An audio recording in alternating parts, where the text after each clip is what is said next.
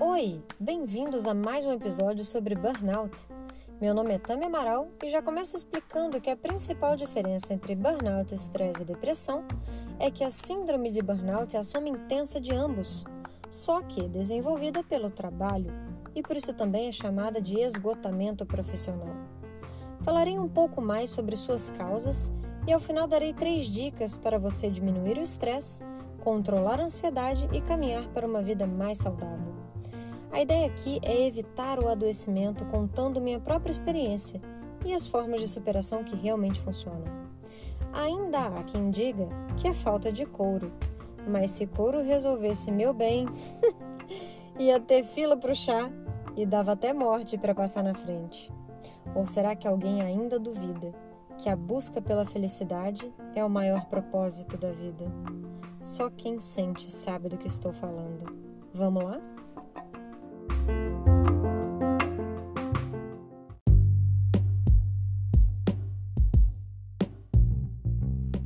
As causas mais relatadas pelos estudos sobre burnout são longas jornadas de trabalho, longos trajetos para chegar ao trabalho, ambientes de cobrança excessiva, exigência de metas e desempenho, pressão constante e alta competitividade, tarefas exaustivas de grande responsabilidade, contato excessivo com o público, relações interpessoais abusivas e até conflito entre os colegas má organização do trabalho.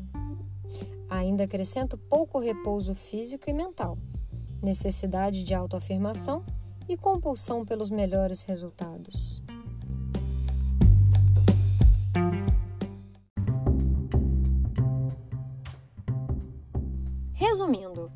Lugar já não presta os coleguinhas são babacas, querem te derrubar do balanço, te emperrar no escorregador, você insiste e não sai do play. Acha que o problema é você. Você quer morder, beliscar, estapear todo mundo, matar. Vai botar fogo no parquinho, mas sai ralado, mancando, todo torto, chorando. E quem queimou foi você. Burn, queimar, out, para fora. É você que sai do play.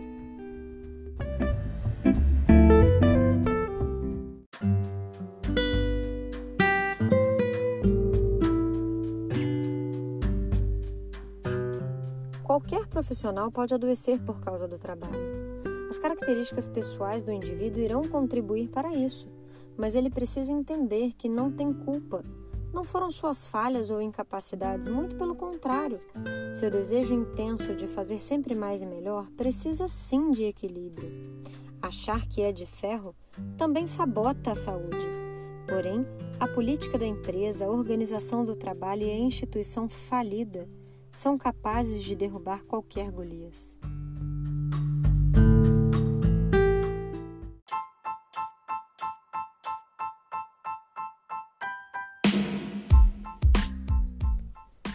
As profissões assistenciais são as mais destacadas na literatura, justamente as que direcionam esforços para maior apoio social e promoção do bem-estar. Gente, é para rir, né?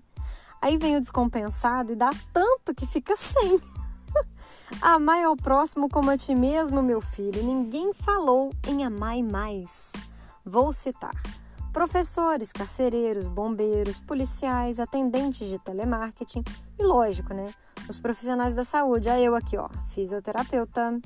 Coitada de mim, gente. Tirasse o E do ditongo, que eu mudava de profissão e até ganhava mais, hein? Perigoso era levar jeito, gostar do negócio e ganhar a vida com prazer.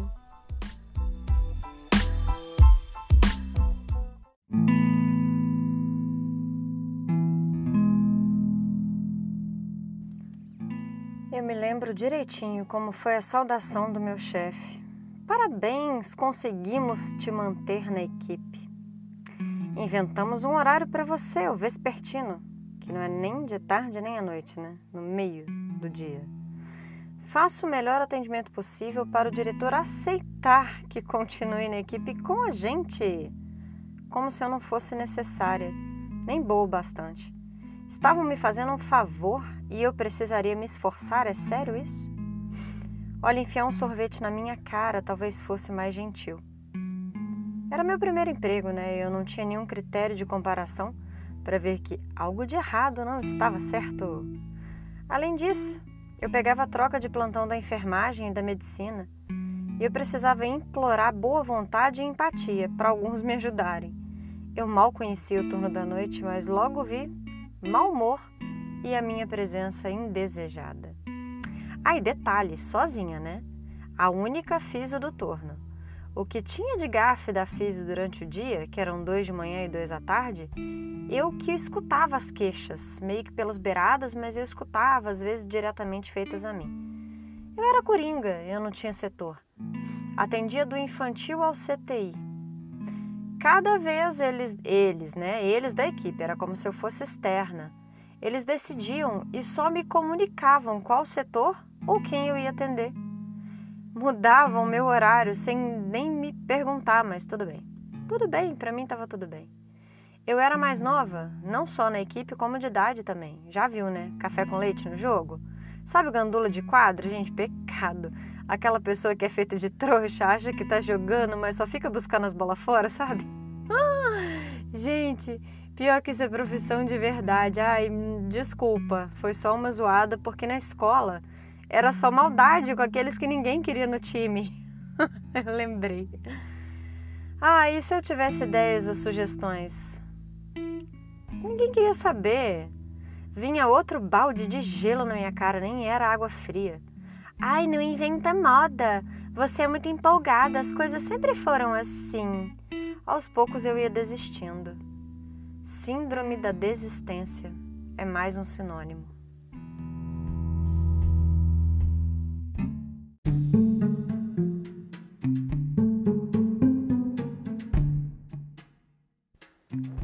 parecido acontece com você? Olha, eu adoeci sim, me afetou muito. Mas até que analisando hoje dá para rir. Quer ver? Eu comecei a falar sozinha. Subi e desci a rampa trocando altas ideias com a minha melhor companhia. Quem? Eu. Isolamento. Fiquei mais palhaça com os meus pacientes. Apesar de passar o dia inteiro improdutivo, porque eu ficava aflita com o meu horário, né, que era no, no meio da tarde, como eu já falei, quase ninguém trocava plantão comigo. Quando fazia, era reclamando e eu não tinha mais a mínima vontade de trabalhar. Parecia que eu pesava 50 quilos a mais quando subia as escadas da entrada. Era muito nítida a sensação. Já com os meus pacientes, eu exerci o dane-se a equipe. Tava nem aí mais. Vocês realmente merecem o meu melhor. Paciente muito grave, os colegas falavam assim: ah, não, não vai lá não, tá muito grave, não tem mais o que fazer. Ah, tá. Aí é que eu ia mesmo. Até piada eu contava.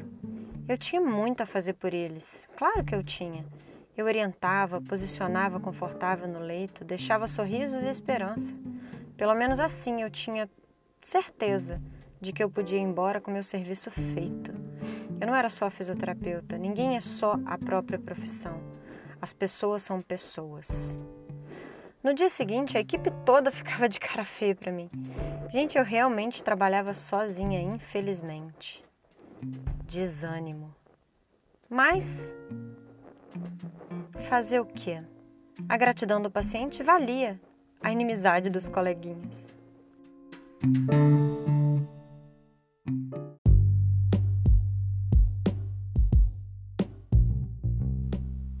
Tantas críticas, desmerecimento e cobranças como forma de punição, acredito eu. Mania de perseguição. Me deixavam mais nervosa. Aí é que eu esquecia tudo, cada vez mais. Todo dia uma coisa que eu não cumpria. Eu até anotava, mas mesmo assim eu esquecia. Aí o chefe mandava os colegas me chamarem a atenção. O que, por um lado, era até bom, já que ele era surdo e quando gritava eu não podia me esconder, né? Era pagar geral a expressão que a gente usava quando passava vergonha em público. Grande maioria das vezes, totalmente desnecessário. Porque o erro dos colegas eu não apontava o dedo, eu só resolvia e pronto. Pena que não servia de exemplo. Eu era índia única de quatro caciques. Só alegria. Já deu para entender o porquê da mania de perseguição, né?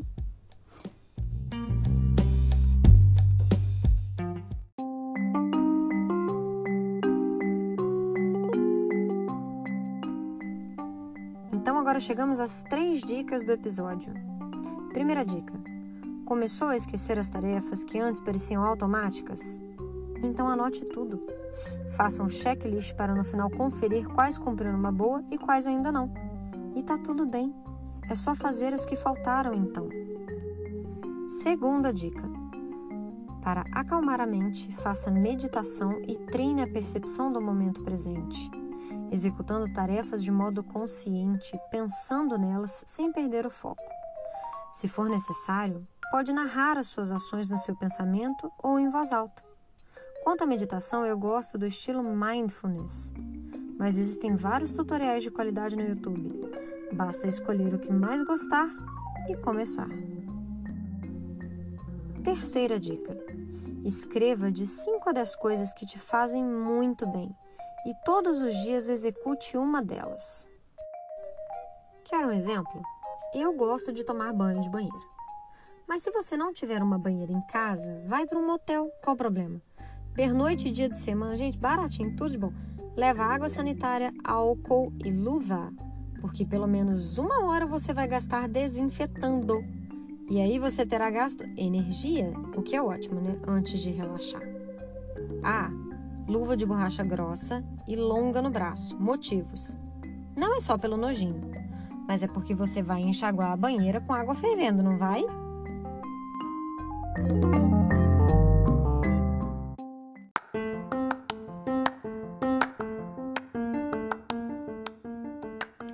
Bom, pessoal, ficamos por aqui. Agradeço a atenção de vocês. Cada minuto que ficaram comigo acompanhando o áudio foi muito importante para mim. Eu peço a vocês que espalhem esses podcasts para que eles cheguem a pessoas que realmente necessitem, caso vocês não se identifiquem. No mais, as dicas servem para todo mundo. Espero ter ajudado e sempre poder ajudar. Ah, lembrando, só para deixar um gostinho de curiosidade, no próximo episódio eu vou falar sobre os sintomas e pode deixar Ainda tenho muita história para contar. Até a próxima, pessoal!